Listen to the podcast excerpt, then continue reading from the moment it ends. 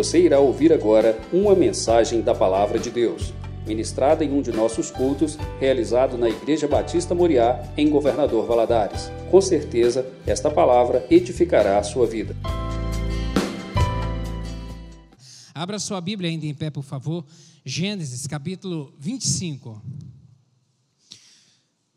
Bendito é o nome do Senhor, Deus de milagre, Deus de promessa, Deus que age, Deus que manifesta, Deus bom. Gênesis capítulo 25, vamos ler dos versos 19 a 21. Acompanhe aí, diz o seguinte: E estas são as gerações de Isaac, filho de Abraão. Abraão gerou a Isaac. Isaac era da idade de 40 anos quando tomou a Rebeca, filha de Betuel, arameu de Padã Arã, irmã de Labão, arameu, por sua mulher. Isaac orou instantemente ao Senhor por sua mulher, porque era estéril. E o Senhor ouviu as suas orações e Rebeca, sua mulher, concebeu. Amém? Feche seus olhos, vamos orar. Senhor meu Deus, obrigado, Pai, pelo privilégio de que é estarmos aqui na casa do Senhor. Viemos render ao Senhor nessa noite adoração, louvor, porque só Tu és Deus e não há outro nome no céu ou na terra que venhamos invocar, senão o nome do Senhor, onde encontramos salvação, refúgio, abrigo, socorro. Tu és Deus de graça. Obrigado e neste momento que vamos meditar na tua santa palavra, eu lhe peço que o Senhor fale conosco, em nome de Jesus. Ministra o nosso coração, meu Pai, nos alimenta. Meu Pai amado, em nome de Jesus, fala de uma maneira pessoal ao coração de cada um dos meus irmãos aqui. Ministra, meu Pai, abra os ouvidos do coração para que a tua palavra seja ouvida no mais profundo e possa promover transformação, mudança nessa noite, porque é isso que desejamos para as nossas vidas. Dá-me graça para transmitir essa palavra, pois eu dependo do Senhor. Em nome de Jesus, amém. Pode se sentar, meu querido. Júnior, aumenta o retorno aqui, por favor, um pouquinho.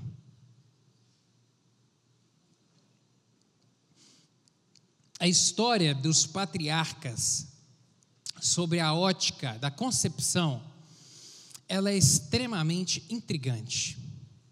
Extremamente intrigante. Em Gênesis capítulo 12, se você voltar a Bíblia um pouquinho aí no verso 2, retorne algumas páginas aí. Gênesis capítulo 12, verso 2, a gente vê uma promessa do Senhor a Abraão, onde ele diz que faria de Abraão uma grande nação, um grande povo. Diz assim: "E fartiei uma grande e fartiei uma grande nação e abençoar-te-ei e engrandecerei o teu nome e tu serás uma bênção." Deus promete ali tornar ele um, um grande povo.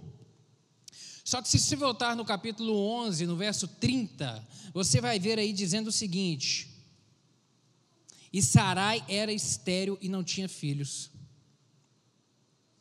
Sarai era estéril. Quando Deus fez essa promessa aqui a Abraão, Deus já sabia que Sara era estéril. Ela não tinha filhos, não era possível ter filhos. E é mais essa promessa ela veio se cumprir. Quando a gente caminha mais um pouco aqui depois do capítulo 12, a gente vê que essa, essa promessa se cumpre com o nascimento de Isaac, 25 anos depois. Quando Deus trouxe essa palavra a Abraão, ele tinha 75 anos, o menino nasceu com 100 anos de idade. 25 anos, mas a promessa cumpriu. Chegou o tempo dela e ela aconteceu. E é interessante que quando a gente volta os olhos aqui para esse capítulo 25, a gente vê que com esse texto que nós lemos, com 40 anos, é, Isaac toma aqui é, Rebeca por sua esposa, por sua mulher, e o texto vem dizer que a semelhança de Sara, ela também era estéreo. Ela também não podia ter filhos. E aqui o texto que nós lemos diz que Isaac orou instantemente ao Senhor por sua mulher instantemente. Essa palavra instantemente, ou esse verbo, lá no original hebraico, significa rogar, clamar, suplicar de forma insistente por libertação. Aqui a gente vê que Isaac dobra-se perante o Senhor, dobra os seus joelhos e começa a clamar: Deus, entra na minha história, Deus muda a minha sorte, Deus, o Senhor deu uma promessa ao meu pai e o Senhor renovou essa promessa sobre mim, dizendo que dessa, da minha geração o Senhor faria um grande povo. E agora minha esposa, ela é estéreo, ela não pode ter filhos. E aqui diz que ele orou instantemente, ele rogou, ele suplicou, ele clamou, ele invocou o nome do Senhor. E essa palavra, ela traz para a gente um significado de que a resposta não veio de imediato. Orar instantemente significa que ele teve que perseverar em oração, que ele prorrogou um tempo de oração. A gente não sabe quanto tempo. A gente não sabe por quanto tempo ele orou, ele clamou ao Senhor, mas o certo é que ele teve que clamar e perseverar em clamar e continuar clamando e continuar rogando e continuar suplicando até que a bênção chegou, até que o Senhor interveio, até que o Senhor moveu no sobrenatural e fez trazer vida onde não tinha vida, fez gerar vida onde era impossível ter vida, começar uma vida. Deus agiu. Rebeca gerou dois filhos, a gente sabe disso. Seguindo a história aqui, um pouco mais à frente, verso 20, capítulo 28, a gente vai ver é, que ela teve filhos, teve Esaú, teve Jacó. E em Gênesis capítulo 28, verso 14, a gente vê Deus renovando essa promessa agora com Jacó, dizendo que faria dele um grande povo, um imenso povo. Sua semente será como o pó da terra. Essa é a qualificação que Deus dá aqui, é, nessa promessa que ele renova aqui na vida de Jacó. Jacó casa-se com Raquel, que também não podia gerar filhos. Não tinha como gerar filhos.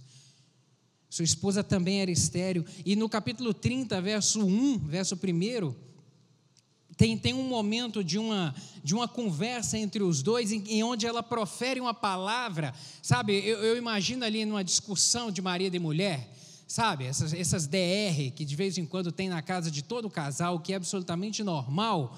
Nesse momento aqui foi uma DR que teve entre os dois, onde ela olha para ele e fala: Jacó, dá-me filhos, dá-me filhos porque já estava doendo demais aquela situação para ela, ela já não estava suportando ver a outra esposa Leia ter filhos, as servas de Leia, a serva de Leia e a sua serva ter filhos e ela não gerar filhos. E aquela esposa que era preferida de Jacó não ter filhos. E ela clama e ela fala: "Olha, dá-me filhos". E aí ele responde para ela no verso 2 e diz: Então se acendeu a ira de Jacó contra Raquel e disse: Estou eu no lugar de Deus que te impediu de gerar filhos?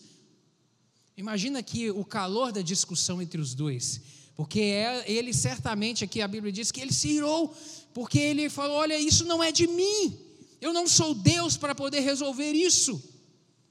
Mas Deus agiu com misericórdia, Deus agiu com graça e trouxe vida e, ele, e eles geraram filhos, porque Deus.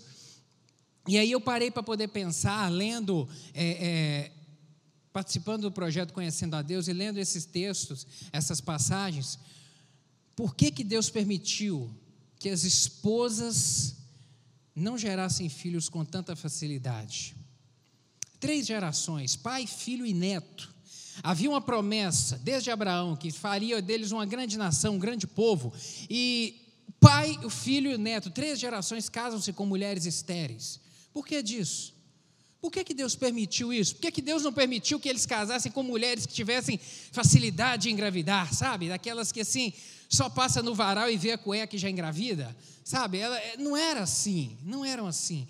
Por que, que Deus não permitiu que a história fosse diferente? Mas não eram estéreis. Todas as três eram estéreis. E parando para poder meditar nisso, é, uma coisa, querido, eu acredito, na infalibilidade das Escrituras. A Bíblia ela é infalível em absolutamente tudo.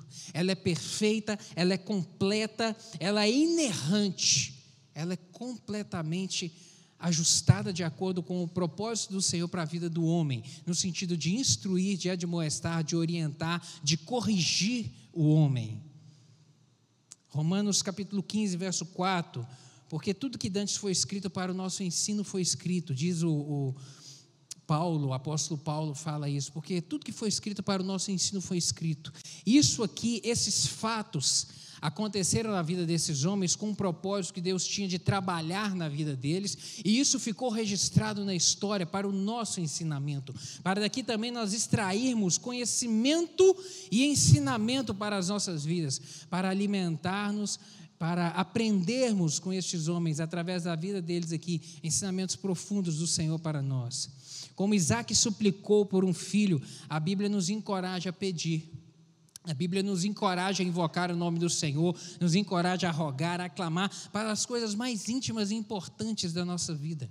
A Bíblia nos ensina isso, a realmente buscar o nome do Senhor e clamar pelo seu agir nas nossas vidas. Tanto no Antigo Testamento a gente vê isso, quanto no Novo Testamento, diversas passagens. Ali, por exemplo, no momento da consagração do templo, depois que Salomão edifica aquele templo, e no momento da consagração, Deus traz uma palavra ao povo dizendo: Olha, povo de, povo de Israel, toda vez que vocês se voltarem para esse templo, para essa casa, e invocarem aqui o meu nome, eu me farei presente, eu responderei o clamor de cada um de vocês. Quando estiverem em aperto, quando os inimigos se levantarem, clame que eu responderei rei. No Novo Testamento a gente vê Jesus Cristo falando de, em diversos momentos, ensinando sobre clamar, sobre pedir. Aquele que pede, recebe, aquele que busca, encontra. A Bíblia nos incentiva a isso a clamar, a realmente buscar, buscar. E quando eu olho para a vida de homens como esses daqui, como Abraão, como Isaac, como Jacó, às vezes as pessoas dizem, ah, eram homens especiais. Querido, não é assim. Deus não tem filho predileto. Deus não tem filho preferido. Deus não tem filho predileto. Não há isso na Bíblia. Não há isso na Bíblia. Sabe, na verdade, a palavra do Senhor diz em 2 Crônicas 6, 16, verso 9 a parte A, dizendo o seguinte: Porque Quanto ao Senhor, os seus olhos passam por toda a terra, para mostrar-se forte para com aqueles cujo coração é perfeito para com Ele. Os olhos do Senhor passam pela terra, querida. Passou nesse tempo aqui e viu na vida de Abraão um homem que temia o Senhor. Lá atrás, viu, por exemplo, na vida de Abel, Irmão de Caim, alguém que realmente ofereceu um sacrifício ao Senhor de coração. Ali no capítulo 4 de Gênesis, no finalzinho do capítulo 4, vai dizer a respeito da, da, dos descendentes de Sete, que quando, a partir daquele momento, o nome do Senhor veio a ser invocado, Deus viu ali uma geração de gente que temia e que queria ter compromisso com Ele. Um pouco mais na frente, a gente vê isso na vida de Noé um tempo de devassidão na terra, os olhos do Senhor passando encontrou uma família que realmente era diferente de todas as outras, que temia o Senhor. Que temia o Senhor. Sabe, meu querido, a história está recheada de momentos onde a gente verifica isso, que Deus, olhando para a terra, viu na vida de Ló, de Jó, um homem íntegro, reto e temente a Deus que se desviava do mal, no meio de uma geração também corrompida. Sabe, queridos, os olhos do Senhor passam hoje também pela terra, querendo encontrar em nós gente com compromisso com Ele, gente que ama Ele, gente que busca Ele realmente de verdade, de inteireza de coração. Ele escolhe realmente pessoas com propósitos específicos, isso sim, mas não porque são privilegiados ou prediletos, mas é porque Ele sonda o coração, Ele vê a, a sinceridade da vontade de buscar, de caminhar com Ele, de seguir com Ele. É isso que o Senhor vê em nós. A Bíblia ela está repleta de promessas do Senhor. Está repleta de promessas de Deus disponíveis a nós para que a gente tome posse delas. Inúmeras, promessa de vida eterna, promessa de cura, promessa de operar libertação naquele que está oprimido pelo diabo, naquele que está oprimido por alguma coisa que tem impedido de conhecer a Deus, ou de servir, ou de caminhar com Deus, promessa de trazer realmente libertação na mente, libertação na vida, promessa de socorro para aquele que está num momento de dificuldade, promessa de que o Senhor vai estender a mão e vai levantar do monturo, do pó, aquele que está, sabe, em uma situação muito difícil, em que ele mesmo não vê solução. Promessa de refúgio, promessa de socorro, promessa de prosperidade para aquele que está precisando de uma provisão do Senhor. No momento da dificuldade, Deus é aquele que abre a porta do céu e que envia do sobrenatural a bênção da prosperidade, da fartura sobre as nossas vidas, promessa de solução de problemas, problemas insolúveis, problemas que a gente não tem como resolver com as nossas mãos. A Bíblia tem resposta de Deus, promessa de resposta de Deus para esses momentos na nossa vida, promessa de companhia diária do Senhor, a gente também tem na Bíblia, eis que estou convosco todos os dias até a consumação do século. Ou seja, a Bíblia está recheada de promessas do Senhor. Por que disso? Por que, que eu falo isso? Porque o nosso Deus é um Deus abençoador. Deus é um Deus abençoador. Deus ele deseja nos abençoar, querido. E abençoar não é só uma ação de Deus. Abençoar, o abençoar não é somente algo que Deus faz, que Deus realiza, mas ele é, é uma extensão de quem ele é. Abençoar é uma extensão do próprio Deus. Porque a Bíblia diz em Hebreus capítulo 11, verso 6, que Deus é recompensador, outras versões dizem galardoador daquele que o busca. Então, aquele que busca o Senhor encontra uma face de Deus que é de um Deus que abençoa, de um Deus que tem prazer em estender a mão, prazer em ordenar a palavra de vitória à nossa vida, a nosso favor. Deus é assim. Mas a forma como nós alcançamos isso de Deus é pela fé. Deus é abençoador? Deus é abençoador. Mas a forma como nós obtemos a bênção do Senhor sobre a nossa vida é mediante a fé. É pela crença nele. A fé é a forma pela qual nós recebemos aquilo que Deus tem para nós. Efésios capítulo 2, verso 8 diz que: Porque pela graça sois salvos, mediante a fé. Tudo acontece pela fé, pela confiança, pela crença. Tudo que recebemos de Deus é uma manifestação da sua graça sobre as nossas vidas. A graça, porque nós não somos merecedores de absolutamente nada. Tudo que venhamos a fazer não nos torna merecedor de nada do Senhor, porque nós somos pecadores, condenados ao inferno, diz isso a palavra do Senhor, porque a salvação vem pela graça. Vem pela graça, é pela bondade do Senhor, é porque Ele nos amou antes que nós o amássemos. Ele amou a humanidade e enviou Jesus Cristo para morrer na cruz, para redimir o homem, para reatar agora esse relacionamento do homem com Deus. Tudo é pela graça, mas nós alcançamos a bênção do Senhor é pela fé. Mas a maneira como nós recebemos a bênção é pela fé. Marcos capítulo 9, verso 23. E Jesus disse-lhes: Se tu podes crer, tudo é possível ao que crê. Um momento difícil onde um pai estava ali com um filho endemoniado, e esse pai se apresenta perante Jesus e fala: Jesus, meu filho está endemoniado e já há muito tempo que isso acontece com ele, momentos onde ele é tomado por esse espírito maligno, e eu já tentei de tudo mas não consegui resolver isso. Já recorri a, a, a, todas as minhas possibilidades, mas problema ele é insolúvel. Mas não consegui resolver ainda. Trouxe aqui para os seus discípulos, eles oraram e nem eles deram solução para o problema. Me ajuda, me ajuda, Jesus. E Jesus vem e traz essa palavra aqui para ele. Olha, se você pode crer, tudo, tudo é possível aquele que crê, porque mediante a fé no Senhor, quando confiamos nesse Deus, quando confiamos de que Ele tem a capacidade de resolver, Ele entra com a provisão, aí Ele age, aí Ele manifesta poder, aí Ele manifesta graça de uma maneira extraordinária. Glória a Deus por isso. Mas a fé, quando eu falo a fé, a nossa fé ela, ela, é, ela deve ser declarada. A fé no sentido de aquilo que cremos. Aquilo que cremos deve ser declarado, deve ser verbalizado e deve ser crido no coração, porque assim diz a Bíblia, Romanos capítulo 10, verso 9: Se com a tua boca confessares ao Senhor Jesus e em teu coração creres que Deus o ressuscitou dos mortos, serás salvo. Então é necessário declarar e é necessário crer no coração a respeito da fé. Mas a fé ela precisa de ser declarada, ela precisa de ser crida, mas a atitude de obediência, ela deve também estar conectada, ela deve estar ligada à fé. A atitude de obedecer ao Senhor, de caminhar com Ele. Por quê?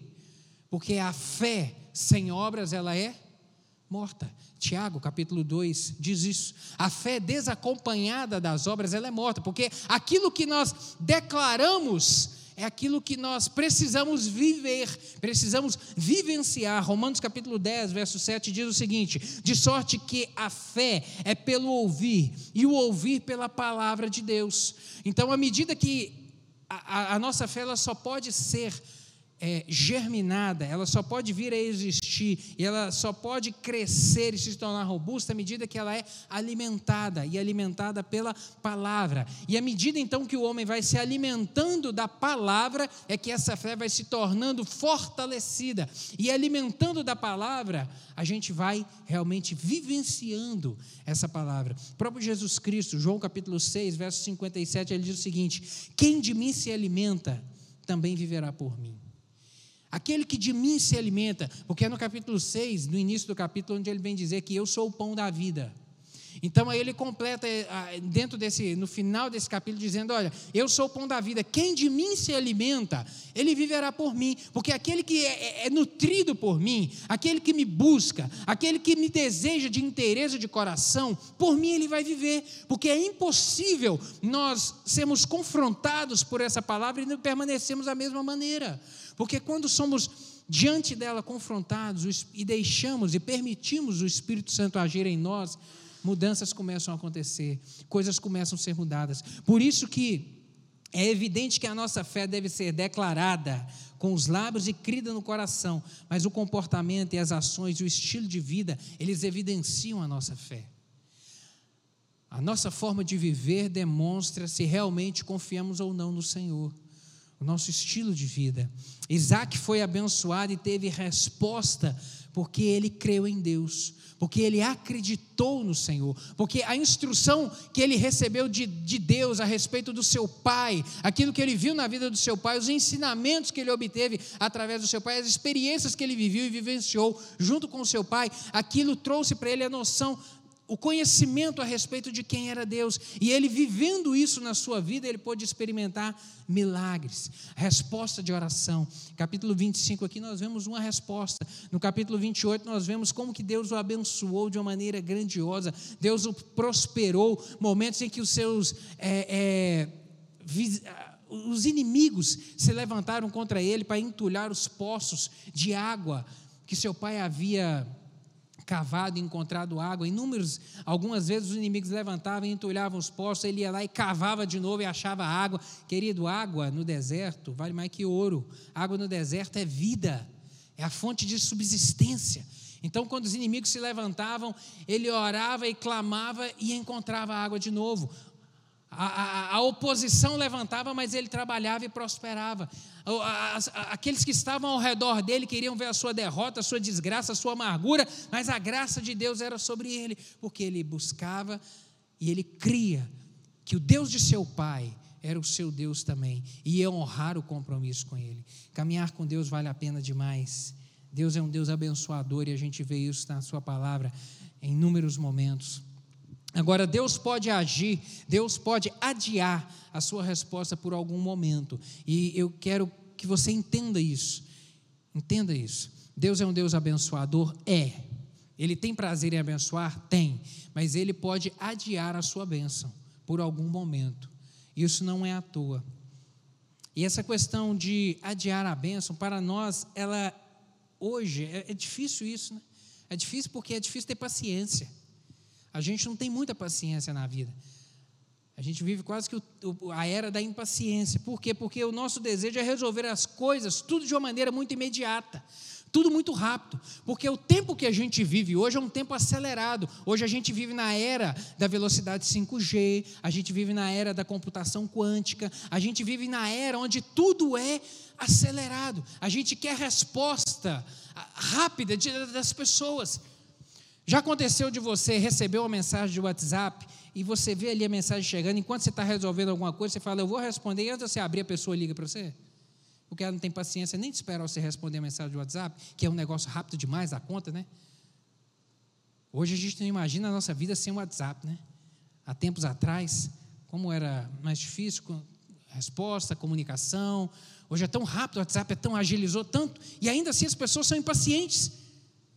Manda mensagem, mas não, respondeu de imediato, a pessoa liga. Aqui, eu te mandei a mensagem, você não viu? Eu falei, é, eu não vi mesmo não, porque eu estou almoçando.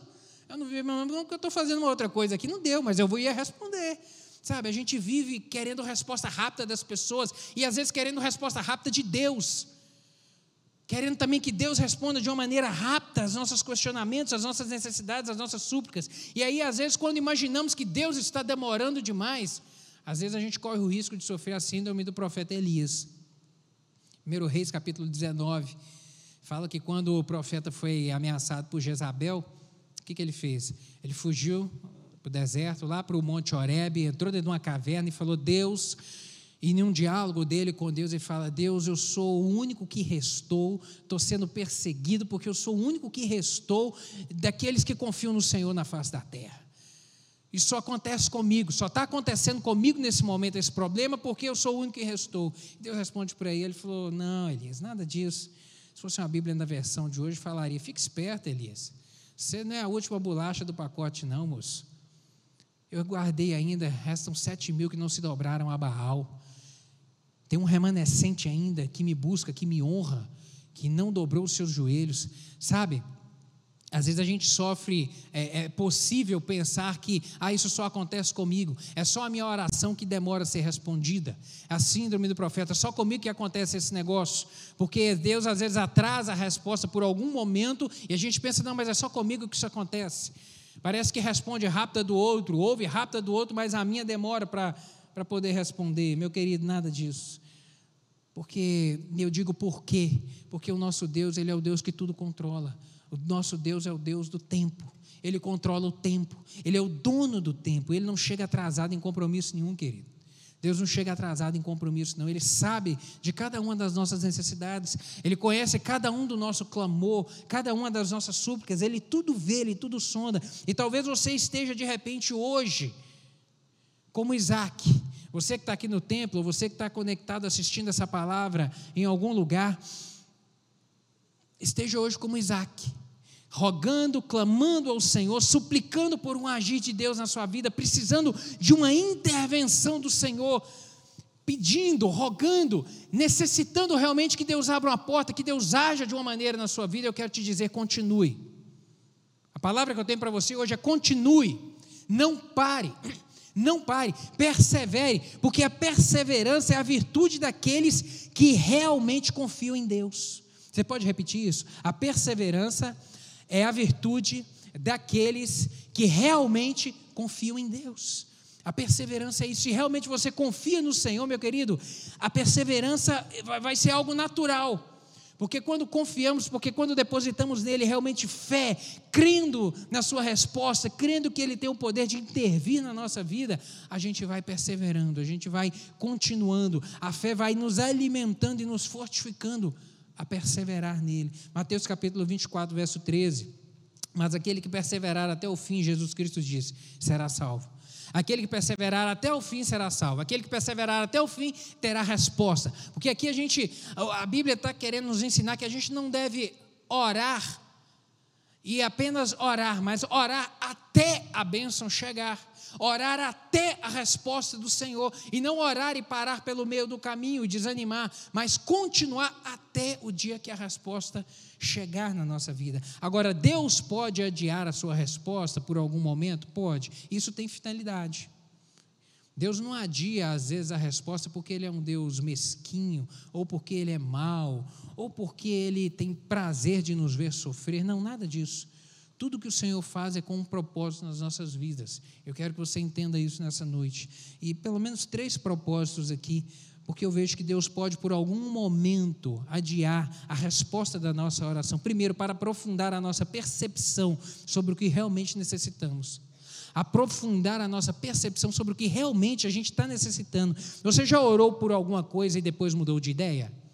Você já orou, começou a orar por alguma coisa e depois você parou de orar, a resposta do Senhor não veio, você mudou de ideia, você desistiu daquilo? Já aconteceu com você? Deus não respondeu sua oração e você percebeu que daqui a pouco você não precisava mais daquilo? Você desistiu porque você mudou de ideia? Ou porque você passou é, a desejar alguma outra coisa que você entendeu que era mais importante do que aquilo que anteriormente você estava desejando? Já aconteceu com você? Eu vou te confessar uma coisa. Hoje eu dou graças a Deus porque Ele não respondeu algumas orações que eu fiz. Dou graças a Deus.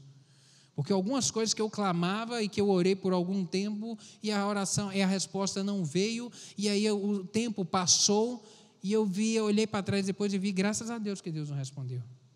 Porque o tempo me fez enxergar que aquilo que eu estava desejando não era a melhor opção, não era o melhor caminho. Aquilo que eu imaginava ser o melhor para mim não era aquilo que estava no coração de Deus. E às vezes é assim na nossa vida, a gente clama achando que é, é, é aquilo que, é resposta, que vai ser a melhor, o melhor para nós, quando na verdade não é. E aí Deus não dá a resposta, mas depois a gente olha para trás e enxerga, não, realmente, aquilo não era o melhor. Isso que Deus fez agora é o melhor para mim. A gente consegue perceber isso. Algumas dicas, mas eu quero te dar aqui algumas para você saber, de repente, se o seu propósito de oração realmente é algo legítimo. Algumas dicas, três pelo menos. O que você está buscando é realmente necessário? Aquilo que você tem orado, clamado ao Senhor, realmente é necessário? Você precisa realmente disso? Mateus capítulo 16, versos 6, Mateus capítulo 6, versos 19 a 21, tem uma palavra de Jesus onde ele fala o seguinte, lá no Sermão do Monte: Não, não ajunteis tesouro na terra, onde a traça e a ferrugem tudo consomem, e onde os ladrões minam e roubam, mas ajuntai tesouros no céu, onde nem a traça nem a ferrugem consome, e onde os ladrões não minam nem roubam, porque onde estiver o vosso coração, aí também está, onde estiver o teu tesouro, aí também estará o vosso coração. Aquilo que você tem buscado, que você tem orado, realmente você precisa disso. É algo necessário, é algo realmente é, onde você tem empenhado ali as suas forças é algo que agrada a Deus realmente? Um outro questionamento. Isso que você tem orado vai te aproximar ou vai te afastar da presença de Deus? Às vezes você vai falar, não, Alex, lógico que vai me aproximar, eu não vou orar por alguma coisa errada, eu não vou orar desejando algo pecaminoso. Não, mas não é isso que eu estou dizendo. Porque às vezes você.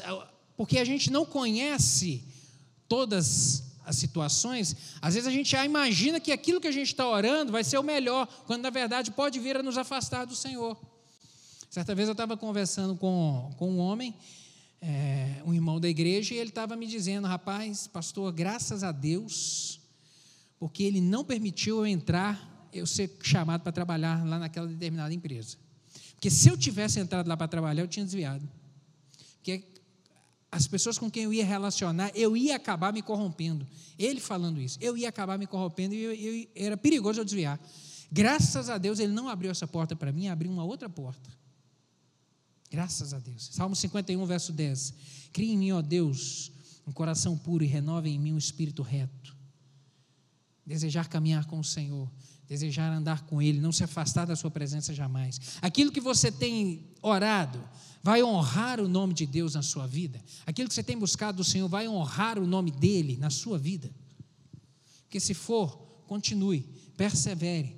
Tessalonicenses, capítulo 1 Tessalonicenses 5, 22, quando o apóstolo Paulo vem dizer, ora, abstende-vos de toda aparência do mal. Foge da aparência do mal, daquilo que pode realmente aparentar o mal na sua vida. Fora disso. Uma outra razão porque um segundo motivo porque Deus pode adiar a bênção dele na nossa vida, para ampliar o nosso reconhecimento por suas respostas.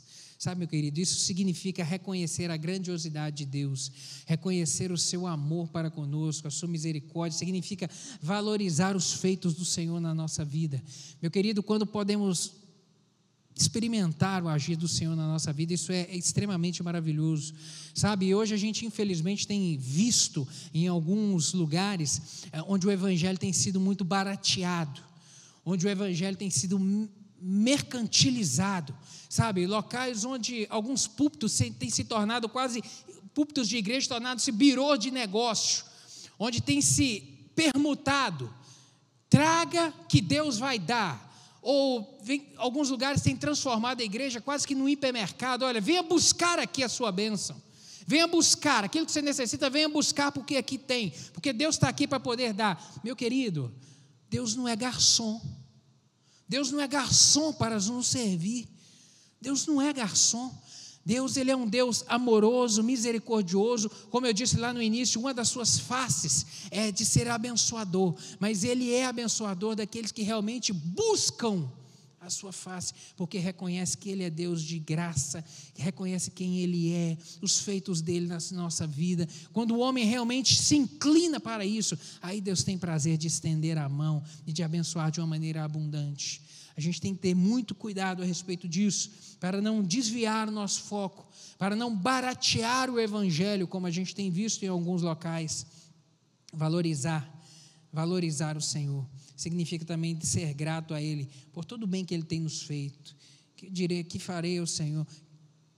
Salmo 116, verso 12: Que darei ao Senhor por todos os benefícios que Ele me tem feito?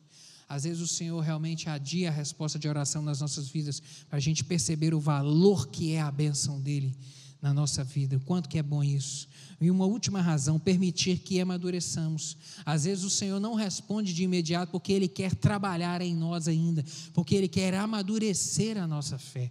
Por isso que o Senhor às vezes não responde de imediato. E só é possível amadurecer o relacionamento com Deus relacionando com Ele. Só é possível amadurecer no relacionamento quando realmente a gente investe tempo em buscar o Senhor, investe tempo em meditar na Sua palavra, investe tempo em oração, investe tempo em vir à sua casa para poder receber o alimento da Sua palavra.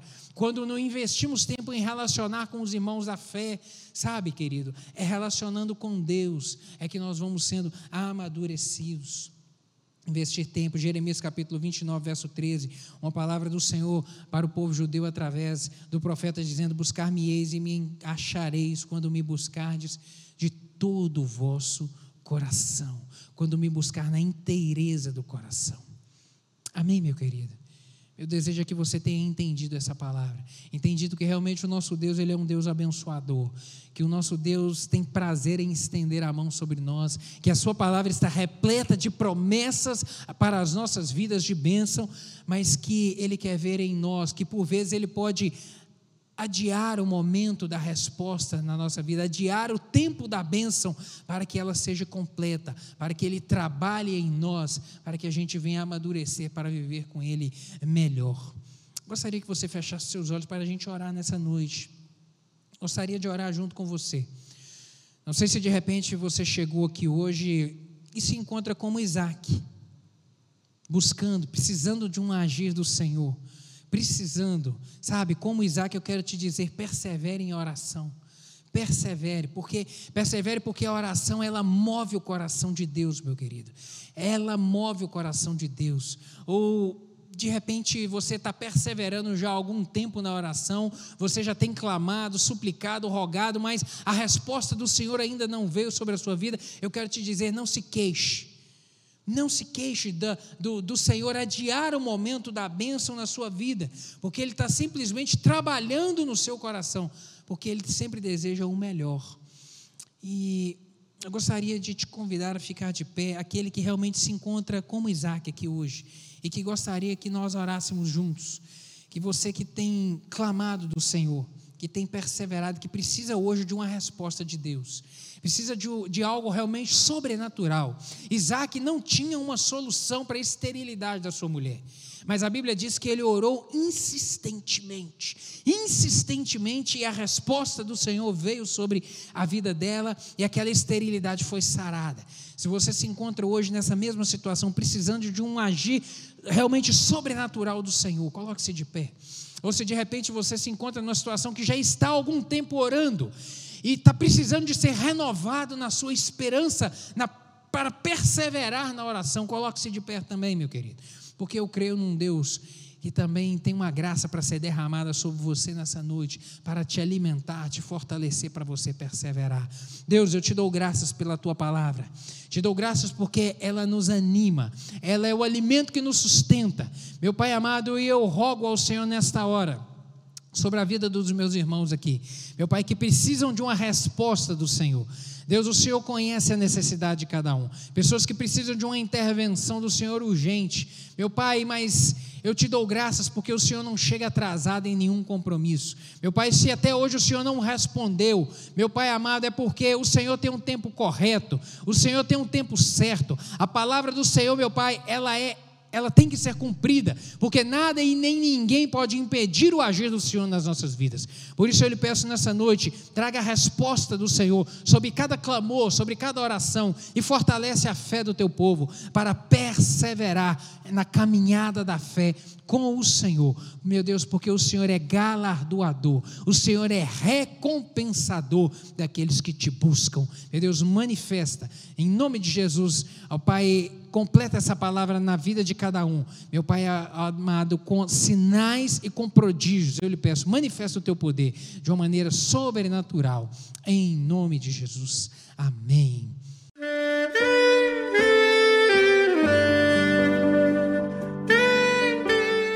Querido amigo, Deus se interessa por você. Ele conhece as circunstâncias atuais da sua vida. Não hesite em buscá-lo.